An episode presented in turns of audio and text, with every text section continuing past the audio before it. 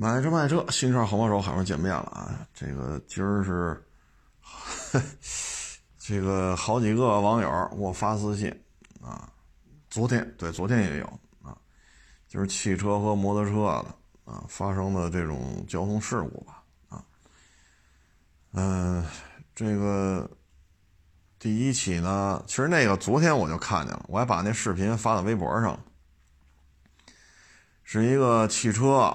啊，他在机动车道里边吧，把前面一摩托车给撞。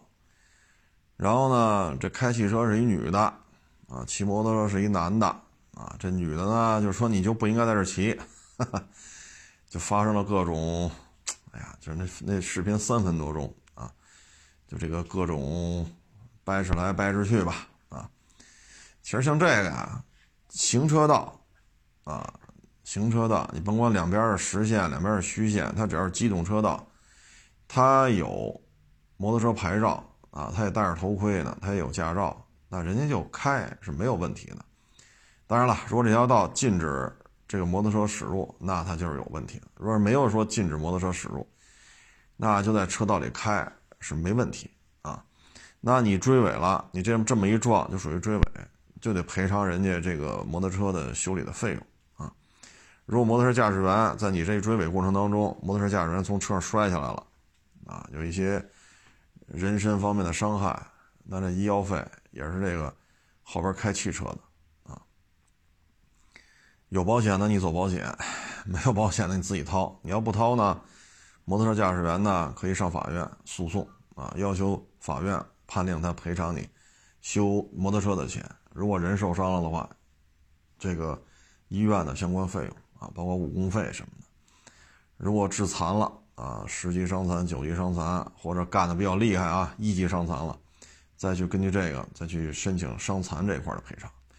所以你这个女的呀，就在这跟人掰扯啊，其实没有任何意义啊，就是追尾了就是追尾了啊，不是说 你看不见的问题啊。那骑摩托车，你说你在车上你看不见，唉。反正这个这么说也挺没劲，挺没劲的啊！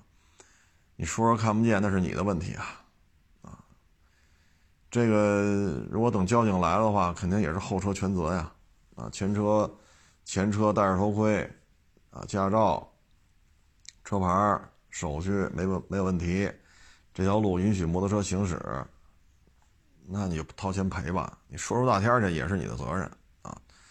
这只能说明什么呢？就是开车的这位女士啊，这个可能作为道路上的这些车呀，甭管是多大排量啊，几个轱辘的呀，可能这个辨别能力啊，确实啊，确实是有一些问题啊。嗯，然后第二个呢，是也是北京的，还是昌平的啊？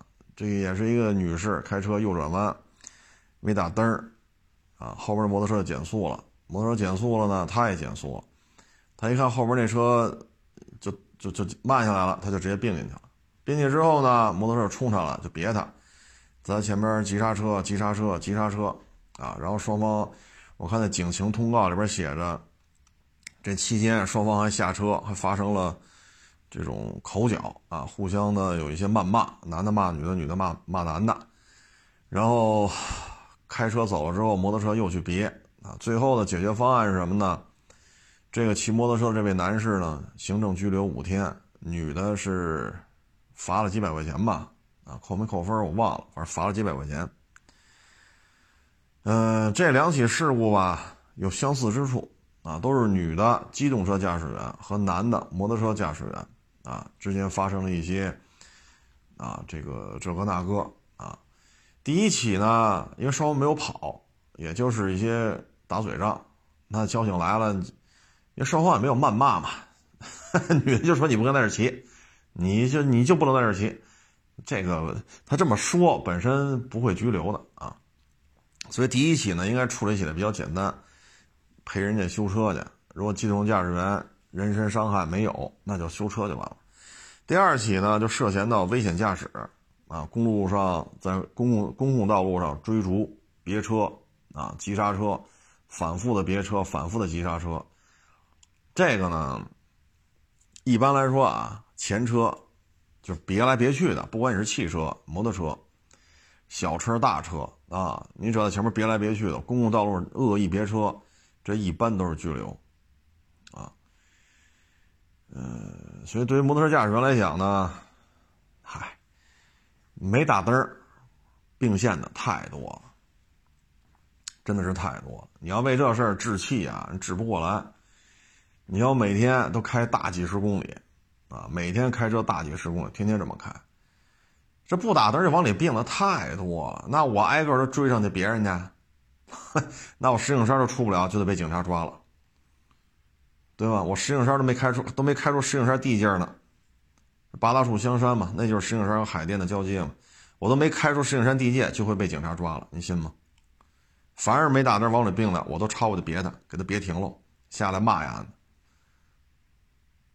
所以这个本身这是一心态的问题了，啊，其实呢，有时候出门在外吧，就是忍一时，海阔天空，多一句嘴或者多一个不必要的行为，你最终的结果是什么呢？咱们只以警方的处理方案来看，警方给的结局就是，男的骑摩托车反复的恶意别车，拘留。你是拘留一天、五天、八天、十天，拘留，这你的人生履历当中。就属于有案底了，你就属于被拘留过。男男的是这样，女的罚款。啊，女的就是罚款，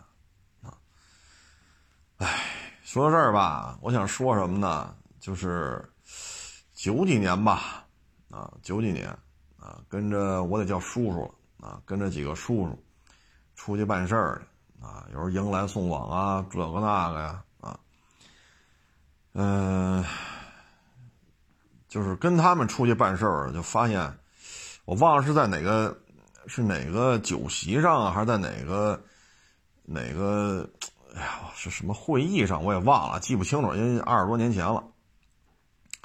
我这几个叔啊，就都人就是周围没有别人了，就跟那说：“你说这女的，这他妈四十了，啊，还老黄瓜刷绿漆呢，还把自己当大大公主、大小姐呢。”这个呢，就是什么呢？嗯，我再给你举个例子啊。我为什么想起那段事儿来呢？就是女女同志啊，就是受到男士的照顾，这是确实啊。这个开个门啊，啊，关个车门啊，啊，照顾一下女的啊。呃，但是呢，这里边牵连什么问题呢？前两天呢，我也看了一个小视频，就说啊，那家长家里一小女孩啊，有十岁了吧。啊，十岁、十一岁的样子，长得挺好看的。然后呢，去那个上辅导班的时候呢，他装了好多画笔呀、画画的那些架子什么乱七八糟，反正挺沉的啊。他说每次呢，这孩子去吧，从来不说累，啊，他说：“哎，我们家这个我们家闺女可以呀，那家伙我提着都挺沉，他提着没事儿，啊，因为他下了车。”到那个画画那儿，在那个学校里绕来绕去啊，得走将近一公里，里边不让进车。后来一问是怎么回事啊？因为他他们家闺女长得好看，所以每天都有不同的男生，就十一二岁啊，小学五六年级的状态啊，然后帮着他们家孩子提了这包，所以他们家孩子从来不觉得这包沉。到了门口这儿了。这爹妈不就来接了吗？那爹妈就把这包接过来，往车上一扔，上车走吧。所以这孩子不觉得这包沉。后来呢，他知道之后，他就说了：“他说以后啊，这包自己拿，啊自己拿，不许让别人给你拿。为什么呢？打小就养成这种习惯，我好看，我长得好看，你们就得帮我提着这，你们就得帮我提着那。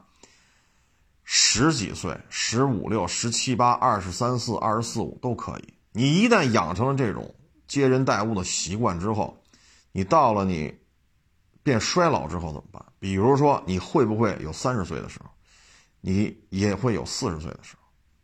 到那个时候，你不再是一个十几岁的青春美少女了，娇滴滴的，是吧？人拿你当个小孩儿，是吧？照顾你啊，这个那个，或者你二十多岁风华正茂，三十岁、四十岁怎么办？啊但是你这么大，活这么大，已经养成习惯了，到哪都是人家照顾我，就是一小公主，对吧？我就是一大美女，这个那那个这个啊，那劲头子你已经养成这种思维思维方式了。哎呀，抱歉啊，这电话真多啊。这个呀，我觉得是什么呢？就是都是普通人，不论男女，高矮胖瘦，是吧？嗯，你说你乐于助人呢，咱就平时就多给别人搭把手。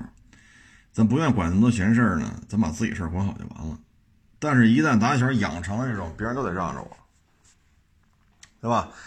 这个自己感觉自己是个啊，怎么漂亮啊啊，什么长发及腰啊，一尺五小蛮腰啊，你怎么赶脚？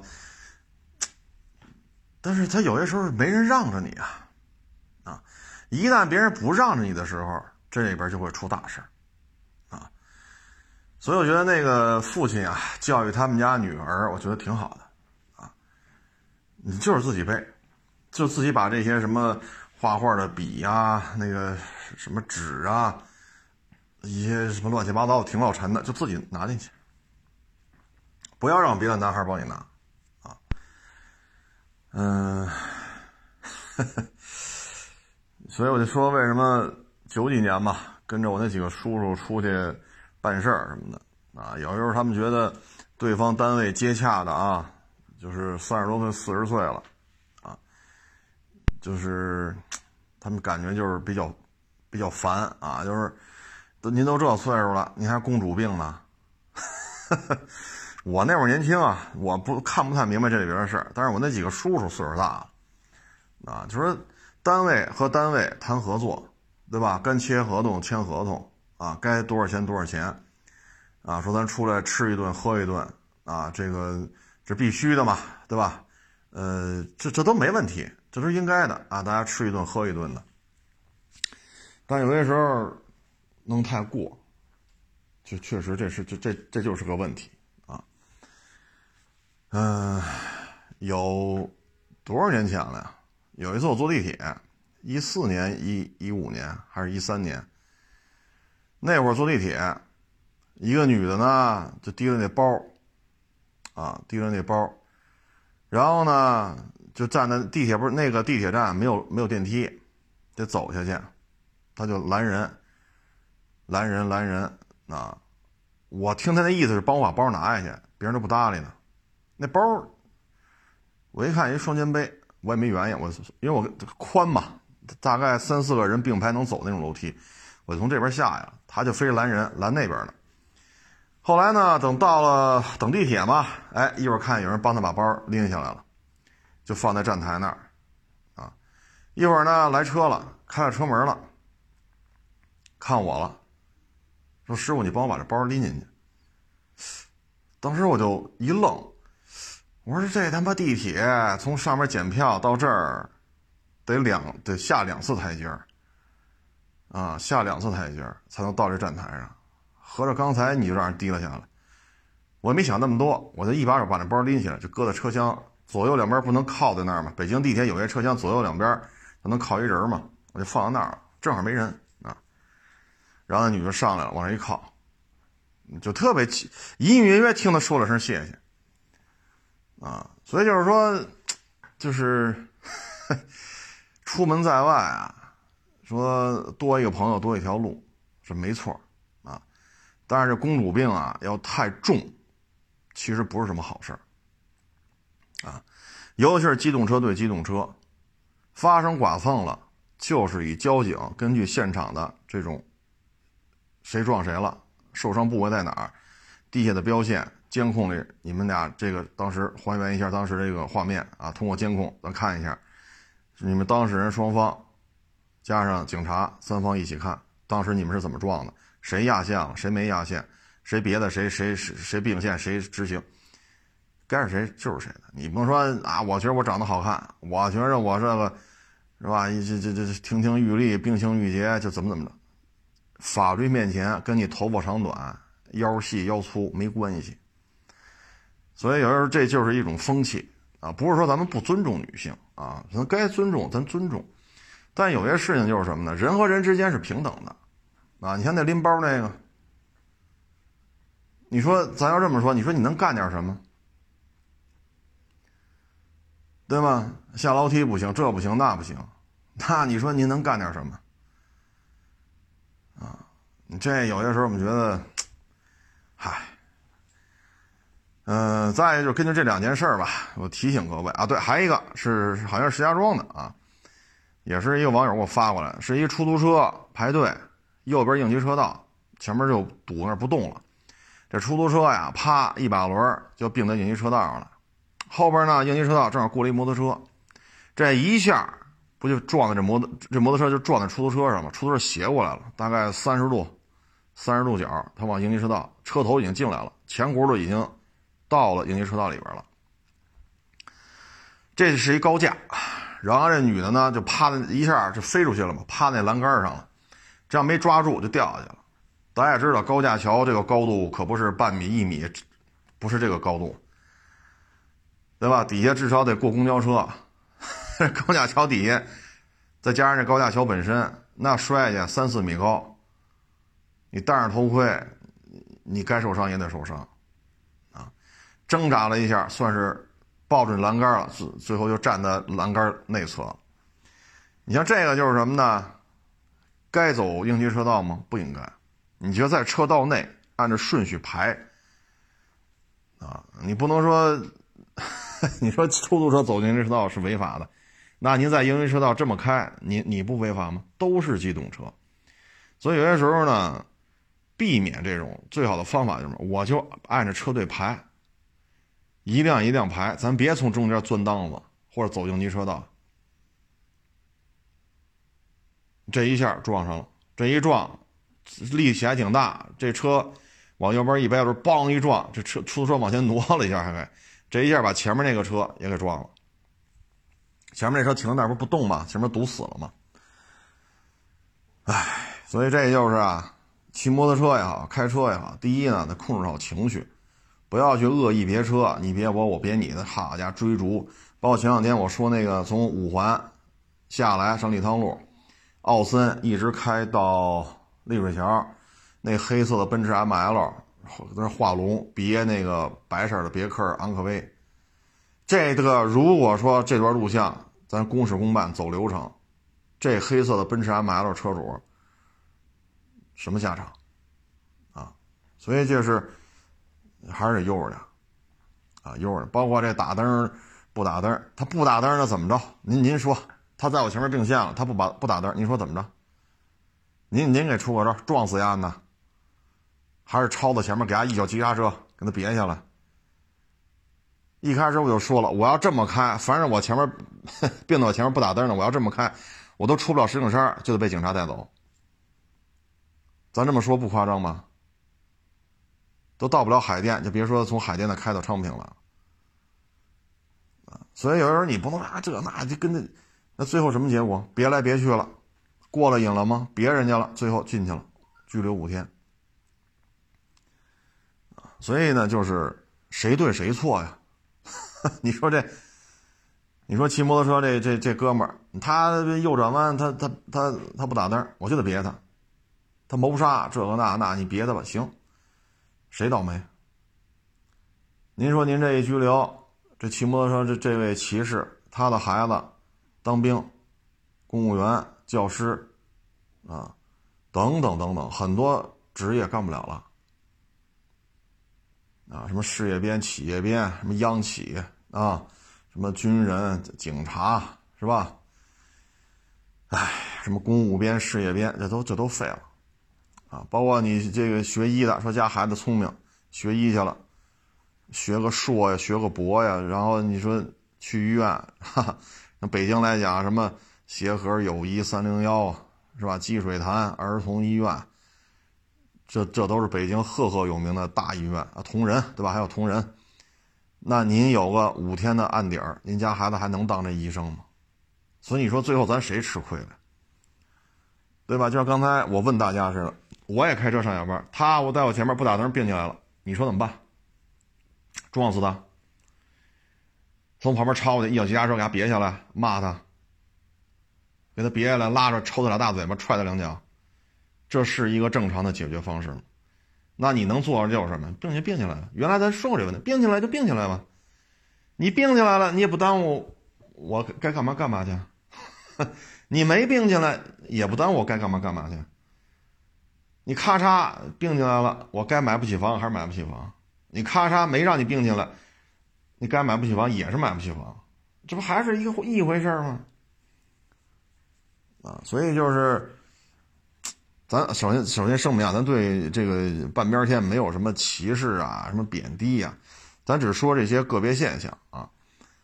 嗯，大家出来在社会上，不论是像坐地铁，像刚才说那拎包那个，还是开车，还是工作，还是说咱们谈生意，对吧？嗯，这个咱们是签一个什么什么合同，怎么怎么着，谁付款方式？男和女之间。它是公平的，啊，你可以稍微的说凭借女士的一些优势啊，可能稍微的让一让是可以的，但是你不能就是太过了，你就得让着我。那两口子行，啊，你不是两口子，这是做生意啊，啊，或者这是开车呀，啊，或者是坐地铁，啊，所以有些时候别太过，啊，太过了确实不太好。嗯，包括之前前二年吧，是五一是十一啊，在一个景区里边，一个女士把所有垃圾桶都给踹翻了，让人拿录像拍的，说你为什么把所有景区里的垃圾桶全给踹翻了呀？满地都是垃圾。然后那女的就不干了，啊，其实这是这就是什么呀？爹妈可能平时舍不得说，啊，可能确实就 痛快就行，自己痛快就行。但是你这种行为，你把人景区所有的垃圾桶有一个算一个，全给人弄翻了，人家把你录下来，问你为什么，你还骂人家，恨不得还要动手，那你这个下场拘留的概率非常的高。非得到就是跟警察这儿，警察不吃这一套，违法没有？违法了就得抓。法院不吃你套啊，我好看，我长得好看，那法院吃这套吗？哼，我头发长，我腰细，我长得漂亮。警察吃你这套吗？法院吃你吃你这套吗？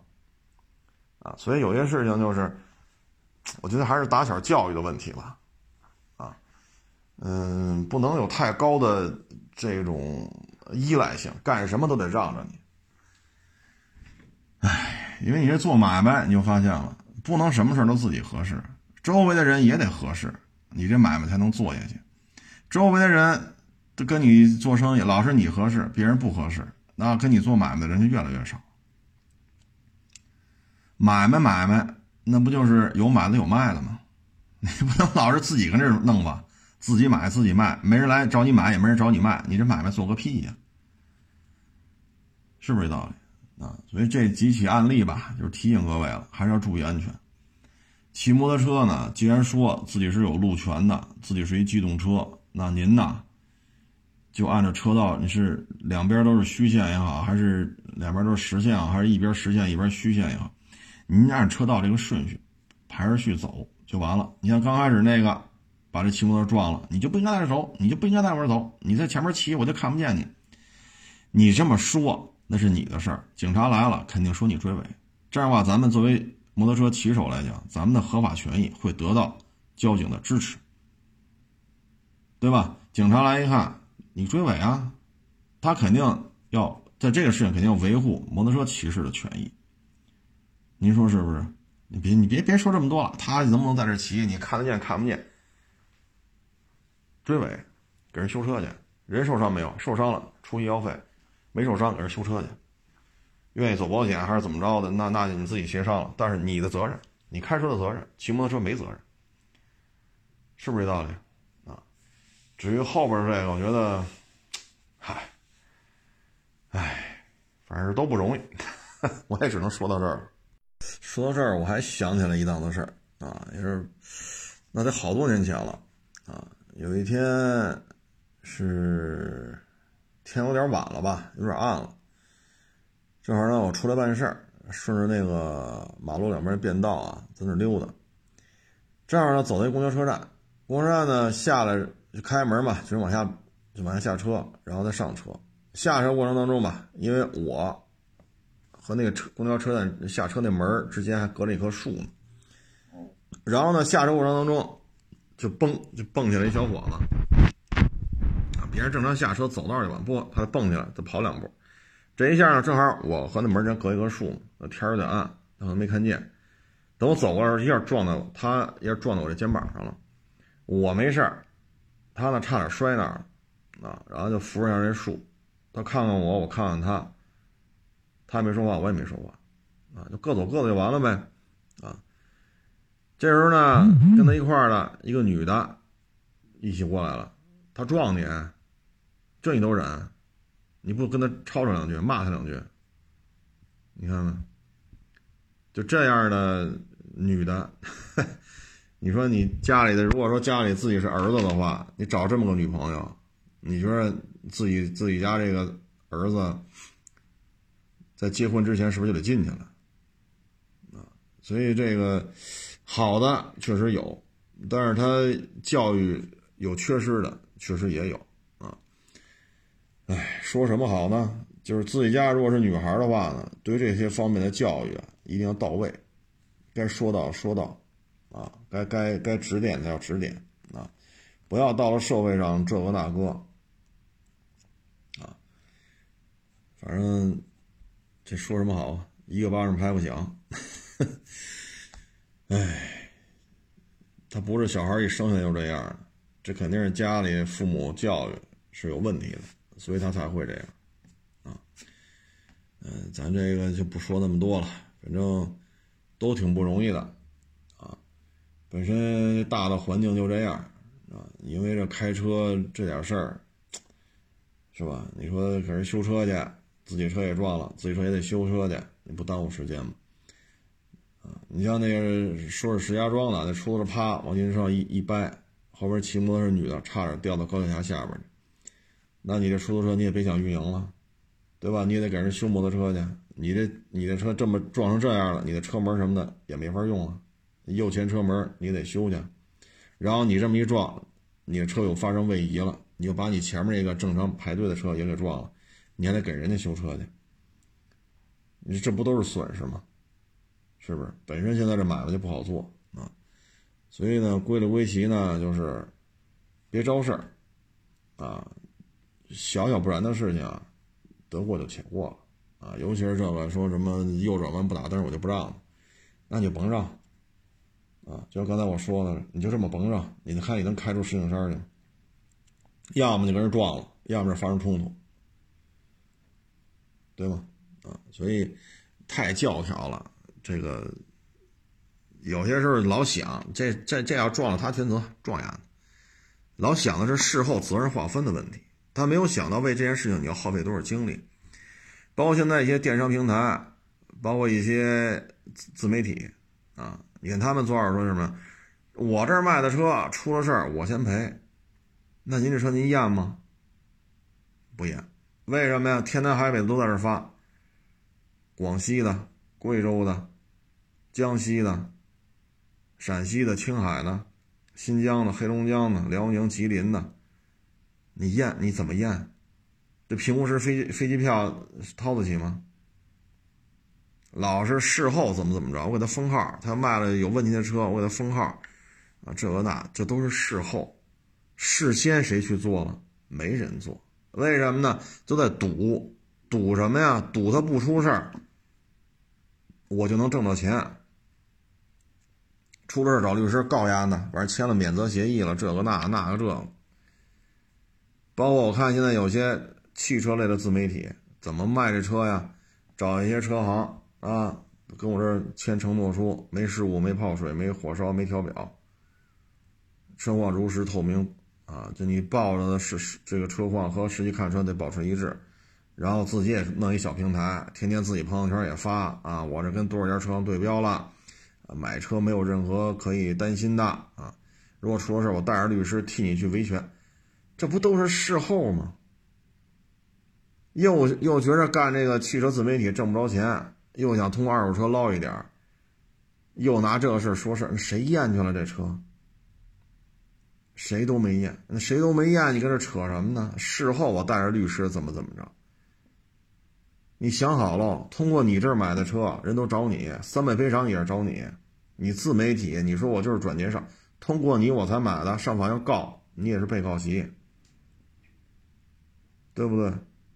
你说平台这么干，自媒体也这么干，同样你说你你你这么开，警察不抓你，我就解了气了，我就别他，啊，或者说警察没没来，我就骂他，你凭什么你骑摩托车在我前头啊？我看不见你，你躲开，你就不应该在这骑。警察没来，你可以这么说，警察来了，您全责。啊，这都是，哎，哼，反正这个就大家自行体会吧。啊，买卖不好做，经济形势就这样。啊，不要去耍这些小心眼了。啊，这个，这个抖这个小聪明啊，弄个小机灵，这事儿可不是这么做。啊，嗯，包括咱原来也说，原来做平行进口车的啊，什么有有一些陆巡武器在厦门。啊，牌照是成都的啊，然后我在北京，我要把这台车卖给一个呼和浩特的客户，朋友圈啪啪啪一发，啪啪啪一问，定金一收，起火。这都是在赌，赌不出事会怎样？包括你在应急车道上骑摩托车，你在应急车道上开汽车，出了事都是你全责呀，对吗？你像那个石家庄那个出租车啪并过来，他有出租车有没有责任？有啊，那这时候骑摩托车的就没责任吗？摩托车和出租车都要承担责任。这时候您是骑摩托车这事不承担全责了，但你是部分责任，是不是这道理？如果这要裤衩从高架桥掉下去，那小姑娘摔死怎么办？或者摔成残废了？如果交警一来一定性，你走应急车道。你也担责任，他出租车往应急车里并，他也担责任。你俩五五开吧，那你还拿不到全部赔偿了，你说这事闹？所以有些事情啊，先想到后果，不要老去赌，不出事儿我能占多少便宜，不出事儿我能多，怎么说呢？路上少花点时间，你们都排着队，我走应急车道，或者说赌警察不来，我就骑车别他，我就别他，我就别他，别了还骂他，骂他大傻叉。都是在赌，不出事儿的话，我怎么就合适了？我怎么就痛快？或者说，我怎么就卖了车了，挣了钱了？呃，都是在赌这个。出事可怎么办呢？厦门的手续，车在成都，你要卖到呼和浩特，您人在北京，你你你是见着买家了，你是见着卖家了，你是见着车了，你还是啥也没见着？一百多万的武器就这么卖了，这要搁我不敢干，绝对不敢干。车在手续是厦门的，车这车本身在成，那你开过来，那你只能开到北京了。开到北京来，我觉得行，我给你打钱，然后我再去厦门的办过户。那我们能做的就是这样。你不能老看到我这么干，我就占多少便宜，我这么干就挣多少钱，我走进车道我能跑多快，我别了他两下，我解了气了，我把他车门拽他，骂他大傻叉，我过了嘴瘾了，我痛快了。这都是在赌博的心态，啊！你看行车记录仪拍下来了，沿途街道的监控也调出来了，拘留五天。痛快了这回嘴，这嘴痛快吗？别人家别过瘾了吗？对吧？包括你这卖这车似的，你说这跑了一年多的陆巡五七，咱不验验车吗？可没有说一年的车龄就永远不出事故，一年的车就永远不泡水，一年的车永远不调表。可没有这么说的，您说是不是？这都是在赌，不出事儿，这钱我就挣着。啊，这都是在赌啊。你包括那地铁里那小姑娘也是，你要这么，你上单位你也这样吗？那同事一次两次，时间长谁搭理你啊？你在赌的是什么呀？大家都愿意帮我，所以每次我都不，我都不伸手，哎，我都不，我都不伸手，我都不出力气，我合适。每次都在赌这个，等同事们都反感你了，你长得好看，你头发长，你腰细，管什么用啊？好看确实是机会是多啊，这是客观事实。但这里边你你不能忘了一件事情，就是你最终坐在这儿拿这份薪水，你是要干这份薪水所要求的这些工作的，责权利，每一份薪水的对应，每一份薪水的责权利，你老不行。你说，你说刚来行，干一年还这样，干两年还这样，干三年还这样，打心眼里瞧不起你了。所以让人瞧得起，不是说长得好看，瞧得起你是因为你能干这份工作，你能胜任，你有足够多的经验，你能力确实摆在这儿，这才让人发自肺腑的尊敬你、佩服你。否则吧，就像九几年似的，我跟我那几个叔叔出去，啊，跟人谈事儿、做买卖、签合同，完了就，唉，反正家里有小孩了，还是得这方面真得说好了，尤其是长得比较漂亮的，啊，长得比较漂亮，你太习惯了这种众星捧月的感觉了。其实要真是按照您这思路，要他要想算计你啊，你不就吃这套吗？成来，我就让你吃的可舒服了，然后这小女孩肯定会吃大亏的。你吃那套的，我就跟你玩那套呗，把你唬弄五迷三道的，那最后你要吃什么亏，我们就不知道了。所以这些案例吧，就仅供参考啊。说的不对呢，先道歉啊，咱也没有多没有说对半边天不尊敬啊什么的。咱只是就是一些个别案例做一些分享，呃，第一个呢，就是对于机动车的属性啊、道交法可能真是不太熟，所以跟那跟那骑摩托车的吵吵。第二个呢，不打灯就并线，然后又跟人家骑摩托车的对骂啊。其实你要是说没打灯并线，别了人家了，人追上来了，跟人摆个手啊，说声抱歉。其实也就没什么，啊，其实也没什么，谁有那么大火，对吧？有跟人对骂，最后急了就别别下来，接着骂，然后再别，那得了，拘留了。你看那天我去花乡收车去，我们停在花乡社会停车场，就花车花乡二手车市场里边有社会停车场，我停在边上了，就马上到出口了，离出口大概就十米，就挨着奔驰店那个出口啊。去过花去过花乡都知道。这时候我车都冲里，然后里边正好没有车，我就看见绕一圈出来。出来的时候呢，这时候花香已经排了得有，就看不到头了，就一溜车都要从这出去。我说咱得并进去啊，对吧？就奔驰店那处，咱得并进去。一开始车头冲里，现在车头冲外，车外的话再左转就并进去了，没人让。后来呢，卖我车的，人家是一个，我得管人叫阿姨了啊，呃，得六十多岁了。啊，得管人叫阿姨了，六十多岁，人家摇下窗户来了，正好那边是一个红奔驰吧，好像是奔驰 C，好像是一红的，然后呢，人家就摇下玻璃了，哎呀，说师傅啊，我们抱歉啊，我们得从这并进去，您看您能让一下吗？谢谢您师傅，我们这着急从这儿开出去。你看人那么大岁数，摇下窗户来，啊，就是都头发都花白了啊，那么大岁数，你看人家这种举动，就让我觉得，哎呦。可以，他坐在后排嘛，我开着车，因为当时把我把钱转给他了，所以我说这车就我开吧。然后我们从前面说再进去，走那个过户通道。我们进来时候走社会停车场的通道，所以从出口出去，再从入口进来，再进一遍花乡。你看人家六十多岁了，你看人家这个所作所为，我一看他这么说，我赶紧他他在后排嘛，我赶紧把副驾驶玻璃摇下来了。然后那奔驰 C 那个小伙子一看这个。老人这么客气，人家一摆手，人也没说什么，然后赶紧我要跟他摆摆手，我说谢谢您啊，谢谢您，扯着嗓子谢谢您谢谢。那小伙子看我一眼，也跟我摆一下手，然后他前面车走他没动，然后我又跟他摆摆手，后边那个这阿姨也跟人摆摆手，谢谢您啊，谢谢您，这我们就并进来了？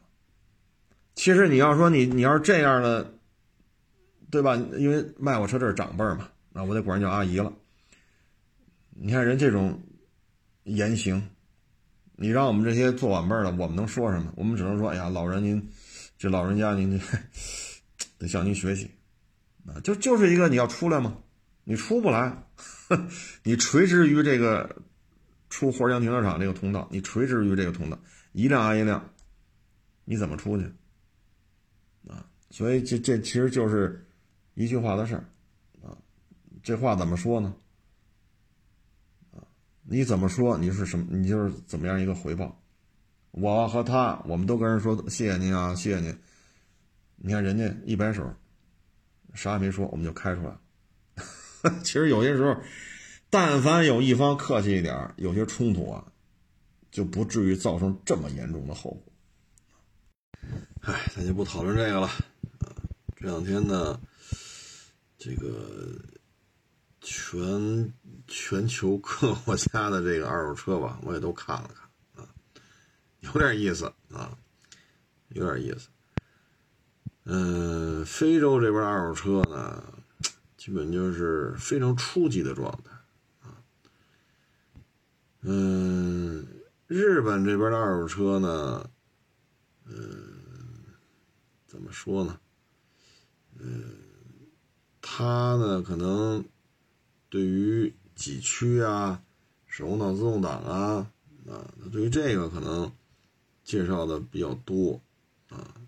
但是马力啊、扭矩啊、零百加速啊，这是日本二手车不怎么涉及到啊。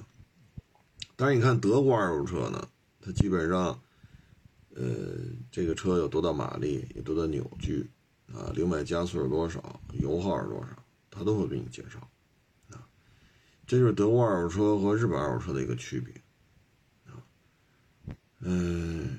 再一个呢，就是德国二手车呢，嗯，你看多了会发现呢，他们特别愿意跟你交流，啊，他们特别愿意跟你交流，而日本二手车呢，基本上交流的渠道就非常狭窄了，啊，嗯，所以这就是区别吧，嗯，韩国二手车呢，目前简单的看了看。呃，好像做的不是太用心，就是我只是说我看到的啊，通过网络，我感觉不是太用心还没有一个，目前还没找到一个相对比较规范、比较正式的一个韩国的二手车的网站，目前还没找着啊。嗯，你说欧洲啊、日本呐，啊，包括这个非洲这个呢，我觉得。可能跟他们手机质量也比较差也有关系，因为非洲普遍的经济水平吧不是那么的高啊。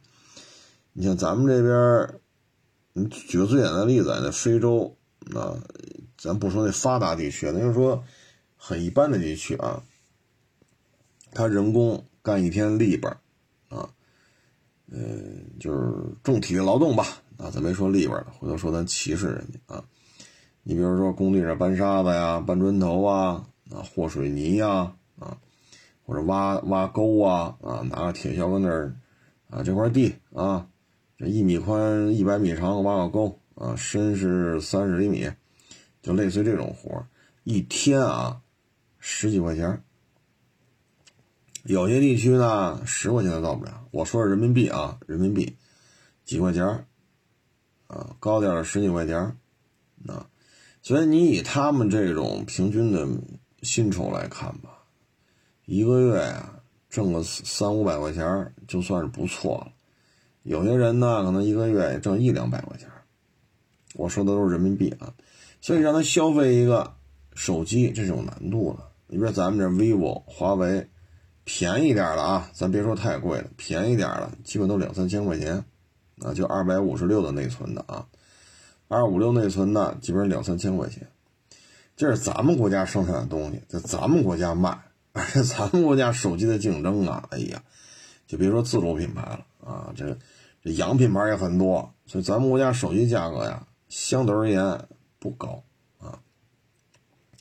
但是呢，你要把这手机啊，你说拉到非洲去，这费用可就高了。就咱们这边两千多、三千多买个手机，那你要是在非洲买那可能得翻一番了，那他们的月收入呢三五百，这是一个常态。那常态的收入的话，消费一个，就别说翻一番，就说咱们这两三千，vivo、华为这样的就很很普通的，不是什么高端大气的豪华行政旗舰导航版啊，就普普通通的两三千块钱的啊，咱别买的太次的，就两三千块钱智能机啊，对于他们来讲。半年不吃不喝，啊，所以他买的手机啊，都是咱们这边的一些低端机，啊，所以你看拍那照片就能看出来。再一个呢，可能就是对于汽车的理解吧，好像也不是那么的深刻。你看，我看了一些非洲的二手车，你最起码，您这车跑多少公里了，你得写写上去吧？啊，不写，有的呢连汽油机、柴油机它也不写，手动挡、自动挡也不写，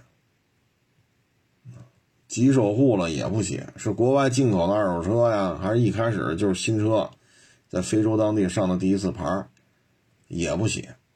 所以基本上你看非洲的二手车吧，就是能看明白什么呢？这车什么色儿啊？反正拍的朦朦胧胧吧。那手机像素真是，可能也就是诺基亚三三幺零比那个像素高一点啊。所以隐隐约约能看出谁什么色儿啊。第二呢，你要对汽车熟悉行，你知道这是什么车；你要对汽车不熟悉，你都弄不明白这什么车，你就看车标呗，大众。丰田、本田，他们对于车的这种经营啊、运作啊，应该说还是一个非常初始化的一个状态啊。德国呢，对于车的这种机械层面，介绍的多；日本呢，我觉得可能，嗯，面上的东西介绍的多啊。嗯，从商家的服务。我觉得可能也是德国这边做的更完善一些，最起码通过网络啊。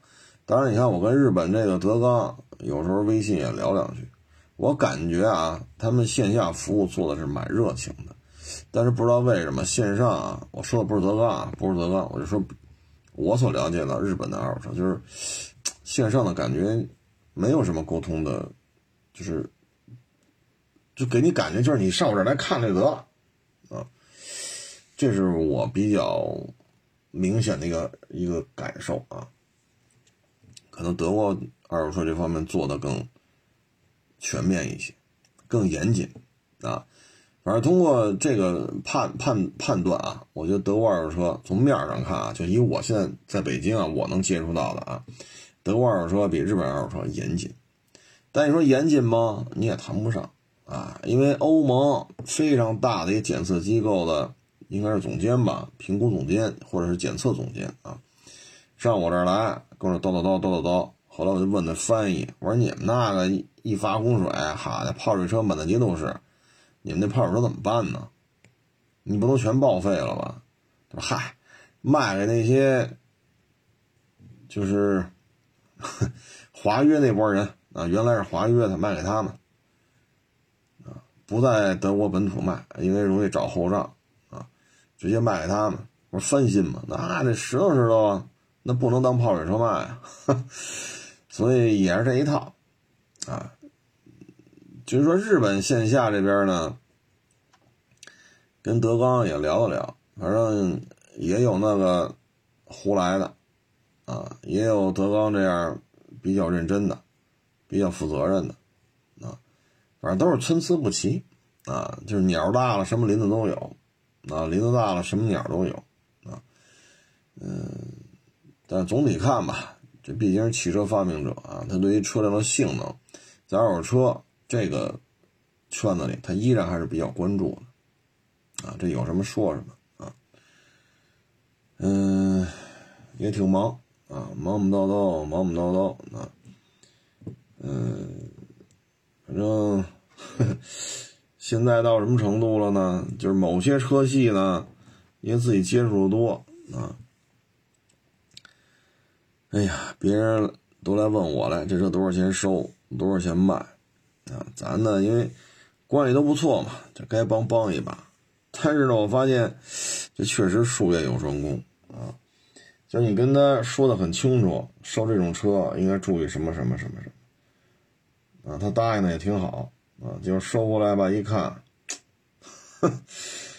唉，说这东西啊，二手车就是一个经验的积累啊，这么一个积累的过程，你没有这个过程，电话里说还是不行，这东西还得实践啊。就像今天微博有人问说，把这车卖非洲去，大有可为啊，对吧？一零年非洲的卡罗拉卖两万多点。啊，这这有机会啊！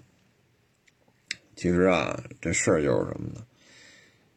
嗯，这是一个二手车，是一个交学费的行业。嗯，你要么花费大量的时间去研究这个车，你包括我这么忙，我抽空还要看欧洲的、亚洲的、非洲的啊这些地方的二手车，啊，多多少少是能学到一些东西的，啊，因为总有你不知道的事儿，总有你不懂的，啊，所以这东西要么你交学费，啊，这辆车又收赔了，那辆车又收赔了，要么你就花费大量的时间去研究这些东西。你否则的话，这个行业没有捷径。说我只负责拍片店里边交给职业经理人，我就负责当网红，我就负责拍片我就负责参加各种活动。那你这你能不出事儿吗？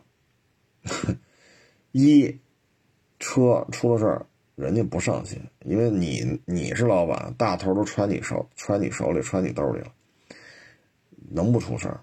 第二，水清则无鱼。你放心吧，你真是认真调查，凡是干二手车的啊，只要你手里伙计一多，您自己又当一甩手掌柜的，你店里边这钱绝对有漏出去的。为什么我老说水清则无鱼啊？所以，哎，这就是二手车网红和这个天天在店里边迎来送往的。这就是差差距啊，差距就在于此啊。行了，这也不多聊了啊。这这这个假期呀，真是对于我来讲，一到什么五一、元旦、十一啊，就特别的累，说话说的太多。行了，谢谢各位了啊。今儿咱就聊到这儿，欢迎关注我新浪微博“海阔试车手”微信号“海阔试车”。